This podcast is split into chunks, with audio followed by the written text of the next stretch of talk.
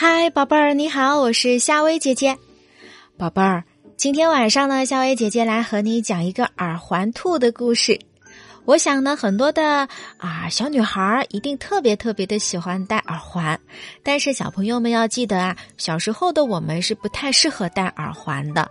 那今天我们来讲一个耳环兔的四季风铃的故事。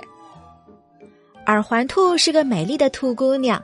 她长长的耳朵上戴着两个大耳环，别提多漂亮了。耳环兔想买一个美丽的风铃，挂在自己的窗前，这样风吹来的时候就有清脆的铃声了。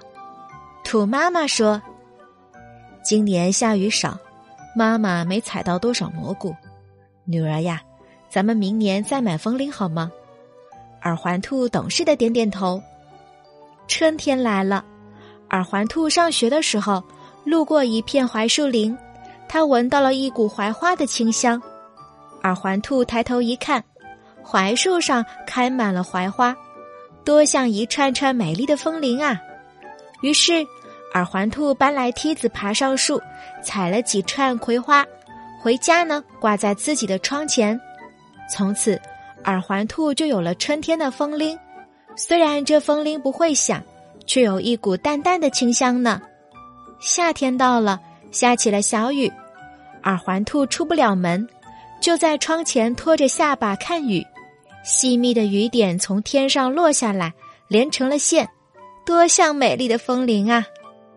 秋天是丰收的季节，这一天，兔妈妈给耳环兔带回了一串紫葡萄，耳环兔舍不得立刻吃，把它挂在自己的窗前。这串葡萄又大又圆，还是可以吃的风铃呢。北风吹来了冬天，耳环兔看到许多冰柱从屋檐上垂下来，长短不一的挂在窗前。耳环兔想，就让这些冰柱当我的风铃吧。虽然它们没有声音，也没有清香，却晶莹剔透，像一串串美丽的水晶呢。新的一年又要到了。